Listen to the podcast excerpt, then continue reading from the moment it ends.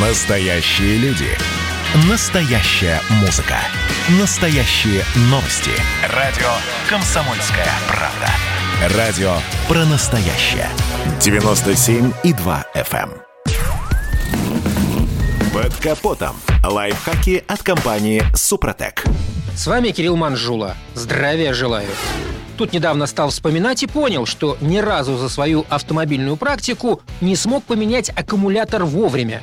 То есть до того момента, когда он полностью умрет. Каждый раз старая батарея застигала меня врасплох, и мне лишь оставалось тихо вспоминать всех чертей. А ведь есть весьма заметные признаки, которые сигнализируют, что аккумулятор уже давно пора отправить в утиль, и не надо ждать момента, когда машину будет совсем не завести. Первое, конечно, надо задуматься о замене аккумулятора, если ему уже больше 4-5 лет. Хотя цифры эти весьма условные. Далее, с батареей точно что-то не так, если почти каждый раз двигатель запускается с огромным трудом, даже в теплую погоду. При этом вы проверили клеммы, они почищены и крепко затянуты, генератор исправен, а аккумулятор и вовсе заряжали вчера, ведь совсем недавно были такие же проблемы. Также стоит насторожиться, если на клеммах постоянно появляется рыхлый белый налет. Это не что иное, как сульфат свинца, тот самый, который убивает пластины батареи.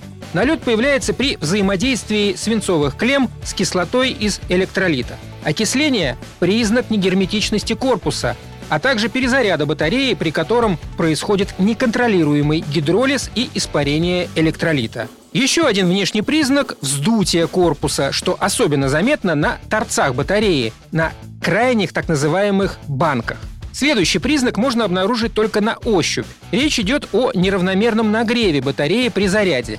Так, например, после дальней поездки одна из банок батареи может стать горячее других.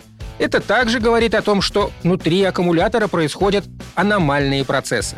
Кроме этого, надо бить тревогу, когда батарея вся покрыта морозными узорами, да еще и перекошена. В этом случае ее точно не спасти. И напоследок несколько слов об аккумуляторах на современных автомобилях с режимом старт-стоп.